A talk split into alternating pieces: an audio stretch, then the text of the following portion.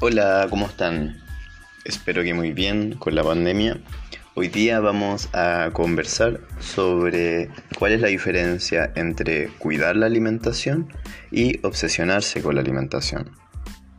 Recordarles para quienes eh, no conocen el programa o no me conocen que yo me llamo Martín Maturana, soy psicólogo de profesión, soy parte de un equipo multidisciplinar de cirugía bariátrica que se llama Nutrimed y en el fondo la idea del podcast es responder a varias veces que algunos pacientes han dicho Martín, pero comer de esta manera no será como obsesionarme con la alimentación, no estaré como rayándome con el tema de la comida.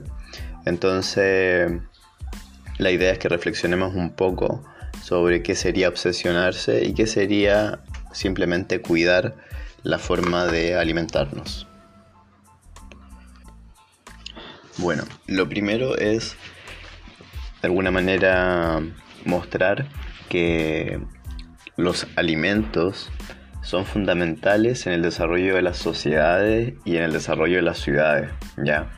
De hecho, en general, no hay asentamientos urbanos donde no se pueda eh, suministrar alimento, ¿ya? Entonces es tan importante el alimento, el que haya ríos, agua para poder producirlo, que en el fondo tiene que ver con que una ciudad exista o no exista, o que las posibilidades de que esa ciudad sea sustentable son menores, debido a que probablemente si donde se produce es muy lejano, las condiciones de vida son más costosas, por lo tanto es más difícil vivir en esos lugares, como entendemos por ejemplo las zonas extremas de Chile, donde de alguna manera algunos alimentos son sumamente caros y para poder vivir en esa ciudad se necesita de tener una muy buena situación económica porque si no es muy difícil poder costear la forma de vida en ese lugar. ¿Por qué comento esta idea de lo importante que es el alimento en la civilización? Porque el hecho de alimentarse bien es fundamental, ¿ya? Fundamental en la salud, fundamental en las sociedades, fundamental en la incidencia que tienen las enfermedades, en la sensación que uno tiene. Incluso los últimos cursos que hay de psiconutrición muestran varios estudios que también tiene una fuerte implicancia con la salud mental. Mientras más variedad de alimentos tengamos, mejor salud mental. Y ya hay varios estudios que pueden, yo les mi correo al final del podcast por si quisieran los estudios, muestran de que tener una alimentación variada puede incidir en trastornos del ánimo como trastornos depresivos, en esquizofrenia y en otros trastornos de la salud mental. ¿ya? Y también los estudios muestran que la alimentación de los chilenos en general es súper poco variada y que una persona podría estar comiendo toda la semana lo mismo. Bueno, ¿qué sería obsesionarse con el tema de la alimentación? La verdad es que vamos al origen eh, etimológico de la obsesión. Ya entendemos, según la Real Academia Española de la Lengua, que obsesión es una perturbación anímica producida por una idea fija o es una idea fija o recurrente que condiciona una determinada actitud. ¿ya? Entonces, de alguna manera es ser extremadamente rígido eh, y de alguna manera podríamos decir adecuar la realidad para esa idea fija. Por lo tanto, la persona puede estar muy perturbada por esta obsesión, que también viene de asedio, como de estar demasiado pendiente. Eh, al final le va limitando mucho su, su forma de vida. ¿ya?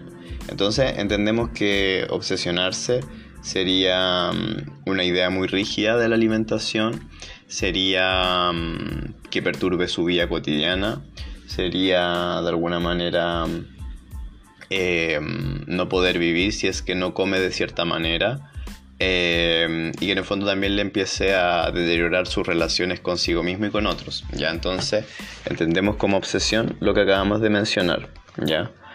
Eh, en cambio, ¿qué es cuidado? Ya entendemos cuidado como una actitud cuidadosa, un velar porque algo ocurra. ¿ya? Por lo tanto, eh, vamos a poner dos ejemplos. Si una persona vive en el sur del país y hay mucha lluvia y tiene una casa con tejas, lo más probable es que tenga que limpiarlas de forma eh, regular.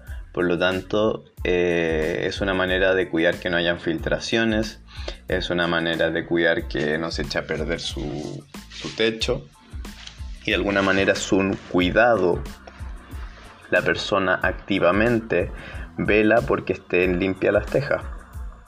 Por lo tanto, en cada lluvia muy fuerte, la persona no tiene goteras, em, no tiene complicaciones y en el fondo su techo puede durarle años, ya, o décadas incluso.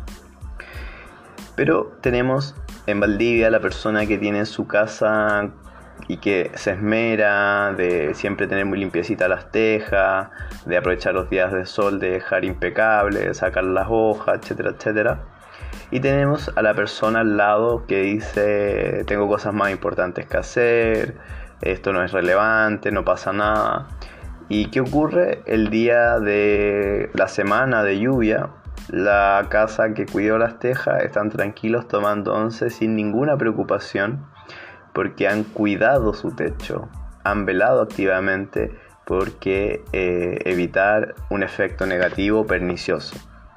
Mientras que la casa al está desesperada porque en el fondo el agua entra, entra, entra y pierden eh, parte del techo y en el fondo eh, se le moja las cosas y pierden cosas y finalmente por una actitud descuidada tenemos un efecto negativo en aquella casa.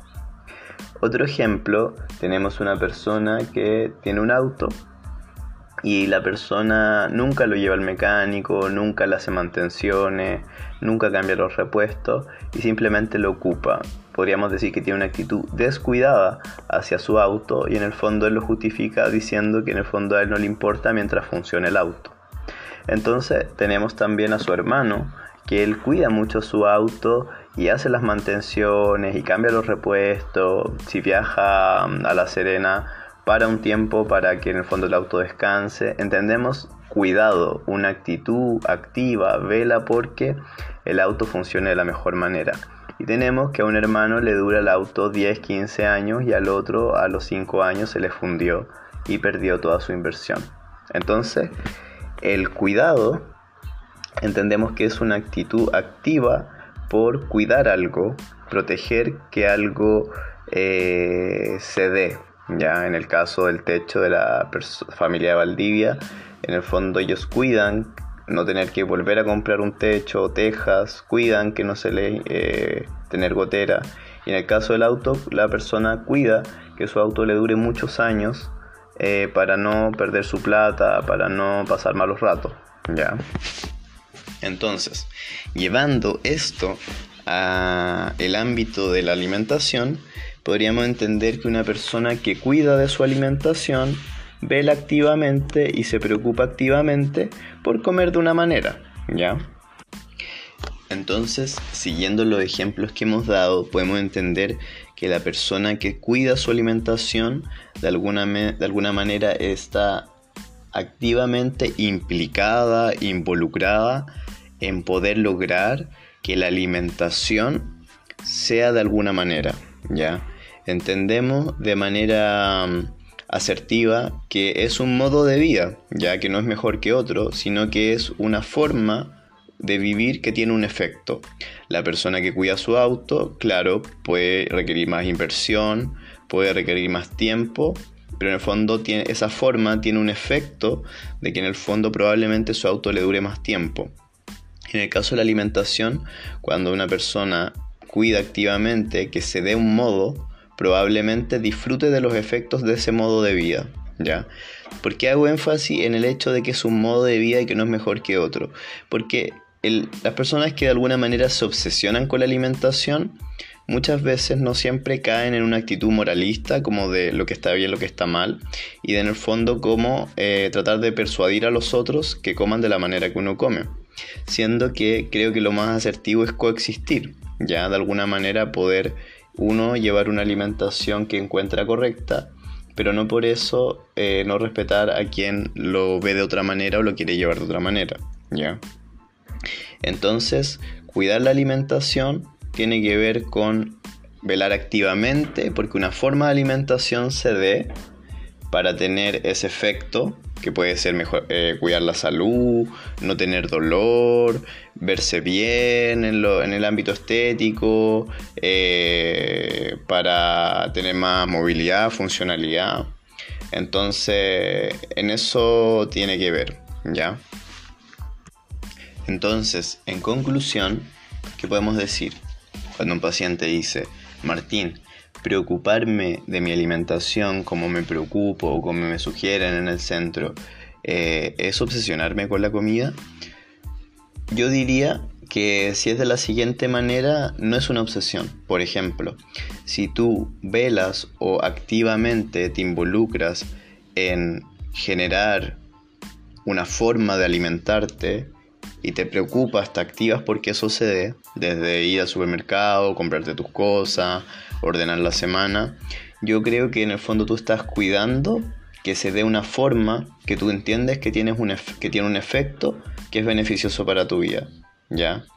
Entonces tenemos que ahí tú estás cuidando una forma para tener el efecto de esa forma. En el caso del auto, que te dure más el auto. En el caso del techo, que no se te inunde la casa. Y en el auto de la alimentación depende de tu motivación. Si por ejemplo, cuando las personas que se han operado de cirugía bariátrica y en el fondo se operan porque... Em, en minería piden cierto peso y no pueden trabajar. En el fondo, el cuidado en esta forma, el efecto es poder tener mejores oportunidades laborales, por ejemplo. ¿ya? Si una persona tiene dolor articular, el cuidar activamente su alimentación, el efecto es que tenga menos dolor articular y que quizás eso lo posibilita hacer más deporte, si quiere hacer un trekking no tener dolencia. Entonces, en el fondo, si esa persona tiene este cuidado, por, mantener una forma de alimentación para tener el efecto, hablaríamos de que es bien asertivo, constructivo y positivo. ¿Qué sería como obsesionarse? Yo creo que obsesionarse tendría que ver con una idea muy irracional de la alimentación, tendría que ver con tratar de imponer el propio estilo de alimentación y de alguna manera como eh, tener metas o objetivos desmesurados. Eso sería un poco como obsesionarse, como contar las calorías, eh, enojarse si, no sé, como no, no, puede comer de cierta manera, porque también hay veces donde por, por, viajes o trabajo vamos a estar apurados y no vamos a poder comer de la mejor manera, y en el fondo eso es parte de la vida, ¿ya? Obviamente, eh, y ahí es importante ser flexible también, la obsesión tiene que ver con esto de la fijación, de, de ser un poco terco, terca, entonces eh, la obsesión es un poco eso y también es muy importante em, hablar del coexistir, ¿ya? Porque en el fondo la persona que se obsesiona de alguna manera intenta imponer a los otros su estilo, intenta colonizar al otro con su nueva forma de vida y ahí hablaríamos de un patrón más obsesivo, que de alguna manera esa idea fija de que eso es lo bueno y que al final no es bueno ni malo, solamente que es uno de los modos de vida que claramente tiene un efecto y que otros modos de vida no tienen ese efecto o tienen otros efectos. Entonces, espero que el podcast les haya servido, les haya ayudado y también es un poco como para hacer algunos alcances para aquellos pacientes que eh, preguntan, ¿me estaré obsesionando con mi forma de comer? ¿Será sano? Y en el fondo, si es un cuidado, como ya lo hemos explicado, yo creo que está bien y es constructivo, ¿ya?